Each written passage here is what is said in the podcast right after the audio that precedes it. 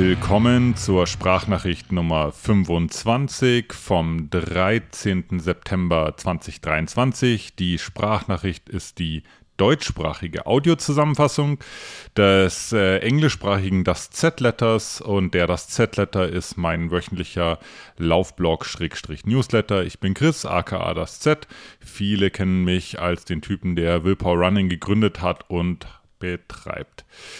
Ähm, ich nehme diese Sprachnachricht ein bisschen früher auf als sonst. Heute ist Mittwoch. Liegt einfach daran, dass ich das ganze Wochenende weg sein werde. Wir fahren morgen früh, ganz in der Früh sogar, um 6 Uhr los nach Kranz, Montana. Ich begleite da äh, ein paar meiner Freunde und auch meine Frau, um die da den Wildstrubellauf laufen werden.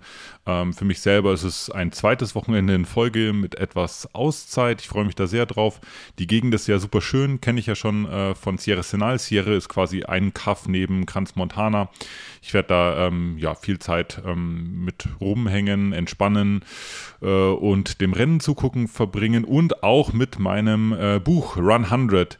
Hm, ihr erinnert euch, ich habe, ähm, es ist schon eine Weile her, dass ich das letzte Update dazu gegeben habe, aber ich schreibe ja schon seit geraumer Zeit an einem Buch über meine Erfahrungen, über das, was ich erlebt habe beim Western States äh, 2022.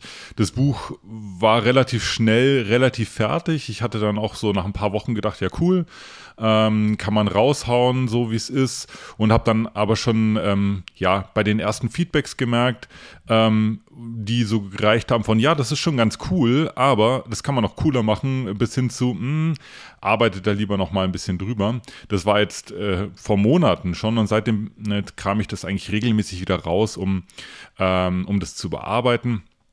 Ich bin inzwischen bei dem Manuskript Nummer 6 angekommen. Also das heißt, sechsmal habe ich schon quasi alles über den Haufen geworfen, das ganze Ding nochmal geschrieben. Äh, und habe jetzt aber einen wichtigen äh, Schritt mal in die Wege geleitet und zwar habe ich eine, ähm, ein professionelles Lektorat beauftragt. Da ist äh, das Wording im Englischen und im Deutschen so ein bisschen unterschiedlich. Worüber ich spreche, ist jetzt nicht ein reines Korrekturlesen und Komma setzen, sondern wirklich ein, ein Feedback auf Inhaltsebene von einem äh, Profi. Ich habe da auch jemanden gefunden, der das äh, ziemlich cool äh, gemacht hat äh, und die, das Feedback kam jetzt eben zurück und seitdem bin ich mit diesem äh, Buchprojekt wieder äh, massiv beschäftigt und zwar auf inhaltlicher Ebene. Ich sage das deswegen, weil ich die letzten ähm, ja, Wochen, fast Monate äh, ja nicht untätig war, was das Buchprojekt betrifft. Aber die meisten Sachen, um die ich mich da gekümmert habe, waren eher so auf der organisatorischen Ebene. Viel so Business-Kram. Ich habe da mit Verlagen gesprochen und einem Buchagenten. Also einfach so ein Austausch.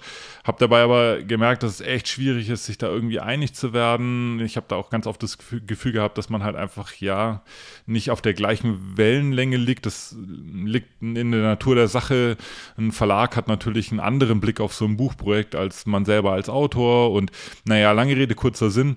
Äh, ich werde da in einem anderen Z-Letter vielleicht nochmal ein bisschen tiefer einsteigen in die Thematik. Aber das Fazit ist, dass ich mich wahnsinnig gefreut habe, mich wieder mit dem, mit dem Buch selber, mit der Story äh, zu befassen. Das Feedback selber, was zurückkam, war super mega hilfreich. Das war total cool. Ich habe ein sogenanntes Developmental Editing beauftragt, um, ja, bis hin zum Level Line Editing. Mm, das, äh, um das kurz zu beschreiben, da kriegt man äh, ein Feedback, ob sozusagen der Spannungsbogen, der Verlauf der Story, die Art, wie man äh, Charaktere rausarbeitet, der, der allgemeine Lesefluss, Pacing, also die Geschwindigkeit der Erzählung, ähm, die Eindeutigkeit äh, von Begrifflichkeiten, mm, ja, also im Prinzip alles, was sozusagen so ein bisschen so das, äh, den Lesegenuss letztendlich ausmacht, darauf kriegt man halt ein Feedback. Äh, und ich hatte aber das Glück, dass die äh, Lektorin, die das für mich gemacht hat, auch nebenbei noch so ein bisschen den Style, den Ton, ähm, ein paar, ähm, ja, ein paar grammatikalische Sachen, ähm, bisschen Konsistenz, wie man mit Zahlen und Nummern umgeht. Also solche Sachen auch noch mit ein, hat einfließen lassen. Und ich habe dann ein riesiges Paket zurückgekriegt an, an, an Feedbacks, an Vorschlägen, an Verbesserungsvorschlägen, an Korrekturvorschlägen. Und das arbeite ich gerade so Stück für Stück ab. Das macht mega Spaß, also ähm, weil ich einfach mit jedem kleinen Futzel, den ich dann überarbeite, merke, dass das Buch einfach nochmal krass viel besser wird. Und obwohl ich schon von der fünften und von der vierten und von der dritten und eigentlich sogar von der äh, ersten Version des Manuskripts auch schon überzeugt war, dass es total cool ist und äh, super funktionieren würde, wenn man es so rausbringt, ähm, äh, gibt es da nach oben hin im Prinzip keine, keine Grenzen, wie man das, wie man das optimieren kann. Ich bin ähm, bereits letztes Jahr schon so ein bisschen ja über so einen Wandel im Mindset gestolpert. Ich weiß nicht, ob man das so beschreiben kann. Ja, doch irgendwie schon. Und zwar, als ich das angefangen habe zu schreiben, das Buch, war das so, dass ich das hauptsächlich oder fast ausschließlich für mich gemacht habe. Ich habe das ja schon mal erzählt, dass es mir äh, gar nicht darum ging, ein Buch über den Western State zu schreiben, sondern irgendwie wollten einfach nur diese, diese Erfahrungen, diese Erlebnisse aus mir raus, die wollten zu Papier gebracht werden. Und ähm, äh, das war ein super egozentrischer Ansatz. Und als ich dann gemerkt habe, oh krass, das ist fast ein bisschen lang, um das jetzt irgendwie ins Internet reinzustellen, zu lang für einen Blogbeitrag, zu lang für äh, irgendwie eine Instagram-Caption, Instagram äh, und sich das in Richtung Buchformat entwickelt hat, habe ich irgendwann äh, ja den, die Erfahrung gemacht, dass man ein Buch eigentlich nicht für sich selber schreibt, sondern immer für jemanden. Also es geht quasi nicht darum, sich selber dann in den Mittelpunkt zu rücken, sondern eigentlich steht an allererster Stelle immer der Leser. Also weiß nicht, ob das alle so machen, aber für mich war das eine totale Erkenntnis, weil in dem Moment, wo du aus deiner, aus deiner Autorenrolle rausgehst und dir sozusagen vorstellst, wie das jemand äh, rezipiert, dieses Buch, der es liest, welchen Blick der auf deine Geschichte hat, schreibst du einfach ganz anders. Ähm, du hast quasi Mitleid mit deinem Leser. Du willst ihn nicht langweilen mit irgendwelchen äh, langen Passagen, die dem der Story nichts beitragen oder mit irgendwelchen ausschweifenden ähm, Erläuterungen, die keinen Mehrwert bringen. Andersrum genauso. Du willst deinen, ähm, deinen Leser auch nicht oder deine Leserin auch nicht abspeisen mit irgendeiner halbherzigen äh, ähm, ja, Beschreibung von irgendwas, was einfach viel mehr Aufmerksamkeit verdient. Äh, und diese Erkenntnis, Put the Reader First, die habe ich äh, von einer Autorin, äh, die eine Ghostwriterin sogar, die heißt AJ Harper, die hat ein ziemliches cooles, ein ziemlich cooles Buch geschrieben.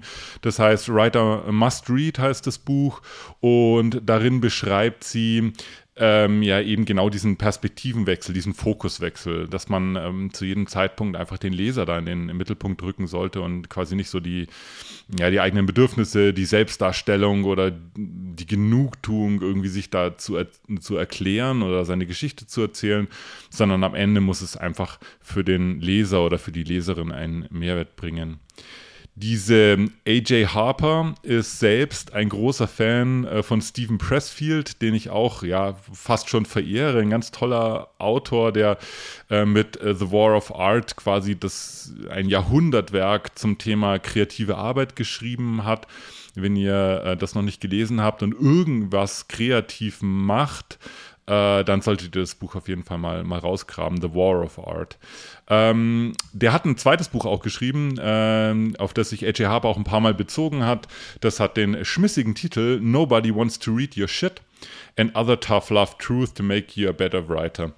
Ähm, ja, Nobody Wants to Read Your Shit, das ist eben genau dieser Blickwinkelwechsel, äh, den man durchlaufen muss. Also wir werden jeden Tag zu, überflutet von, von Büchern, von Zeitschriften, von Werbung, von Filmen, von TV-Shows, von Internet-Inhalten, äh, Social Media Content ist eine unglaubliche Fülle. Und wenn du, wenn du wirklich erwartest, dass irgendjemand deine Sachen liest, also das, was du von dir gibst, äh, dann musst du dich tatsächlich wirklich reinhängen und dich in diesen Leser wirklich reinfühlen und es so gut machen, so, interess äh, so äh, ja, interessant, so mitreißend schreiben, ähm, dass die Person dann quasi also dein Leser oder deine Leserin quasi blöd wäre, wenn sie es nicht liest.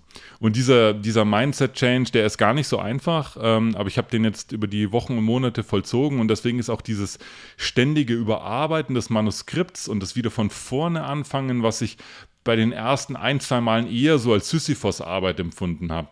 Ähm, das ist für mich inzwischen eigentlich das Schönste an diesem Schreibprozess oder an dem Entwicklungsprozess dieses Buchs, weil ich mit jeder Revision, mit jedem neuen Manuskript, mit jedem neuen Entwurf das Gefühl habe, äh, näher an die Bedürfnisse des, äh, des eigentlichen, äh, der, an die eigentlichen Bedürfnisse meiner Leserinnen und Leser ranzukommen. Und auch wenn das Buch jetzt schon einen sehr hohen Level erreicht hat, werde ich das sicherlich noch eine Weile so weiterspinnen, bevor ich dann sage, okay, jetzt machen wir den, den Sack zu, jetzt passt das für mich so, jetzt kann man sagen, ähm, dass es ein, ein gutes äh, Buch geworden ist. In der Rubrik Everything Not Running wird es diese Woche kulinarisch. Äh, Lisa und ich äh, haben, machen eigentlich immer die gleiche Erfahrung. Nachdem wir zu Abend gegessen haben, haben wir irgendwie Bock auf was Süßes. Sind aber beide nicht so die Typen, die dann einfach irgendwie eine Tüte Chips aufreißen und die inhalieren oder irgendwie ähm, zwei Tafeln Schokolade ähm, einfach so aufessen, äh, sondern wollen irgendwie was, was halt irgendwie cool ist, was einem nicht irgendwie im Magen rumfährt und dann einen trotzdem aber diese Befriedigung verschafft, was leckeres Süßes gegessen zu haben. Und in letzter Zeit machen wir uns dann einen Dattelsnack.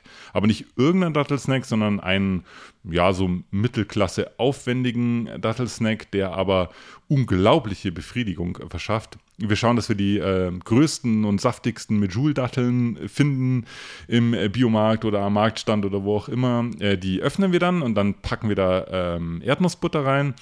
Äh, meistens auch irgendwie eine Mandel oder eine Walnuss oder so. Und dann, ähm, jetzt kommt der spannende Teil, übergießen wir das Ganze mit Schokolade. Also versuchen das quasi zu schokolieren. Und obendrauf kommt dann manchmal noch, wenn wir es ganz besonders fancy haben wollen, irgendwie grobkörniges äh, Salz äh, und vielleicht noch irgendwie geröstete ähm, Haselnüsse oder sowas.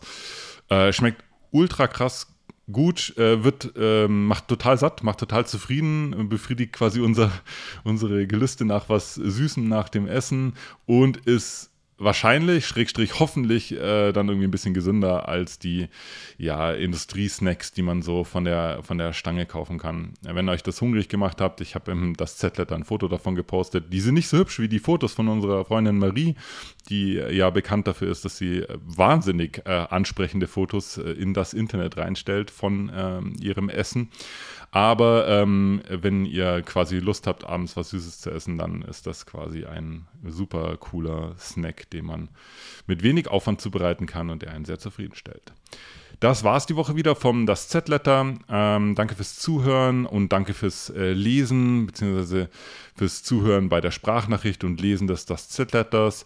Es gibt paar Wochen, da ja, sind es gleich irgendwie 10, 20, 30 neue Hörerinnen und Hörer bzw. Leserinnen und Leser. Manchmal flacht es dann so ein bisschen ab. Ich habe noch nicht richtig rausgefunden, woran das liegt. Aber wenn ihr dazu beitragen wollt, dass, äh, dass die Hörer- und Leserschaft größer wird, dann ähm, ja, teilt es einfach, was ihr hört, wenn ihr es gut findet findet. Ähm, schreibt ein Review, gebt ein Like, ein paar äh, Sterne und lasst einfach mehr Leute daran teilhaben. Mich persönlich würde es freuen. Ich betreibe auch für eine kleine Gruppe von Leuten äh, den Aufwand sehr, sehr gerne, aber freue mich natürlich auch arg, wenn die Hörer- und Leserschaft weiter anwächst. Wir hören uns nächste Woche äh, zum nächsten Das Z-Letter und zur nächsten Sprachnachricht. Bis dann, macht's gut, ein schönes Wochenende und ciao.